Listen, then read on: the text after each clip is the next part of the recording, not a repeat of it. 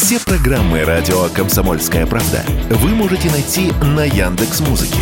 Ищите раздел вашей любимой передачи и подписывайтесь, чтобы не пропустить новый выпуск. Радио КП на Яндекс Музыке. Это удобно, просто и всегда интересно.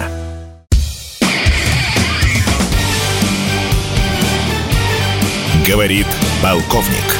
Нет вопроса, на который не знает ответа Виктор Баранец.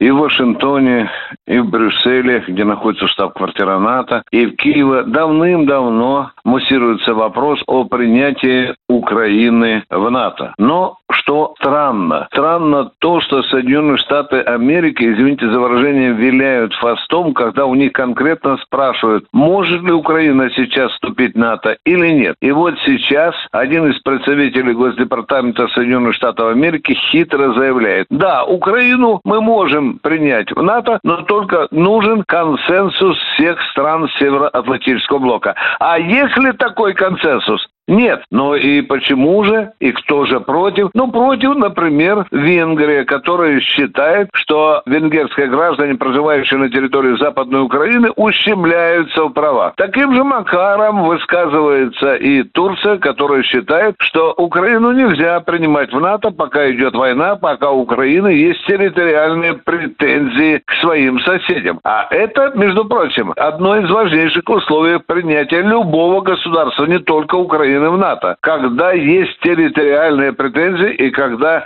эта страна ведет э, боевые действия. Но почему же? Почему? Почему именно сейчас встает этот вопрос, почему Киев упорно требует от НАТО принять э, э, Украину в свои ряды? Ответ на этот вопрос считается просто. Чем быстрее Украина вступит в НАТО, тем быстрее Киев начнет заявлять, что Россия совершила нападение на одного из членов НАТО. А это по уставу, это так и звучит. Нападение на одного из членов НАТО считается нападением на всех. Таким образом, ушлый Зеленский пытается скрыться под зонтиком НАТО. Но что такое вступление Украины в НАТО? Это не только то, что у натовские войска смогут свободно находиться на территории Украины, здесь и другим серьезным аспектом пахнет. Здесь пахнет тем, что э, НАТО сможет располагать свои военные базы и объекты,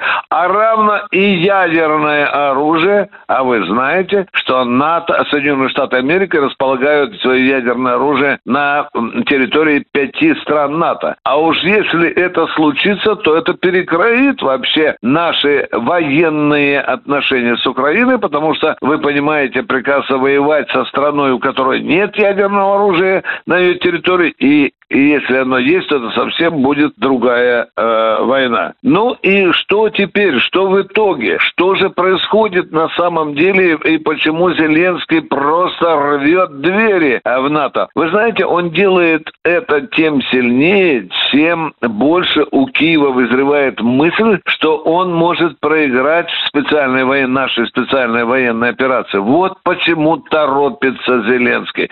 Вот почему, в общем-то, и в НАТО другие члены, кроме Соединенных Штатов Америки и Венгрии, поднимают вопрос о том, что нужно как можно быстрее принять Украину в НАТО. Это сигнал к тому, что в Вашингтоне, в Киеве понимают, что, возможно, грядет поражение украинской армии в ходе специальной военной а, операции. Вы знаете, эти маневры военно-политические, они совершенно, совершенно понятны. Но я придерживаюсь той мысли, что у НАТО все-таки хватит трезвоумия для того, чтобы не принимать Украину в состав НАТО в нынешних условиях. Я надеюсь, что так и будет. Хотя формально, формально, вы посмотрите, все члены НАТО, 31 э, страна, они тем или иным образом помогают Украине и оружием, и боеприпасом. Офицеры и солдаты НАТО присутствуют на поле э, боя. Так что, собственно, чего добивается Зеленский? Зеленский добивается официального принятия Украины в состав НАТО. Но это очень и очень непросто и хорошо, что не все страны НАТО согласны с этим желанием Зеленского. Виктор Баранец, радио «Комсомольская правда», Москва.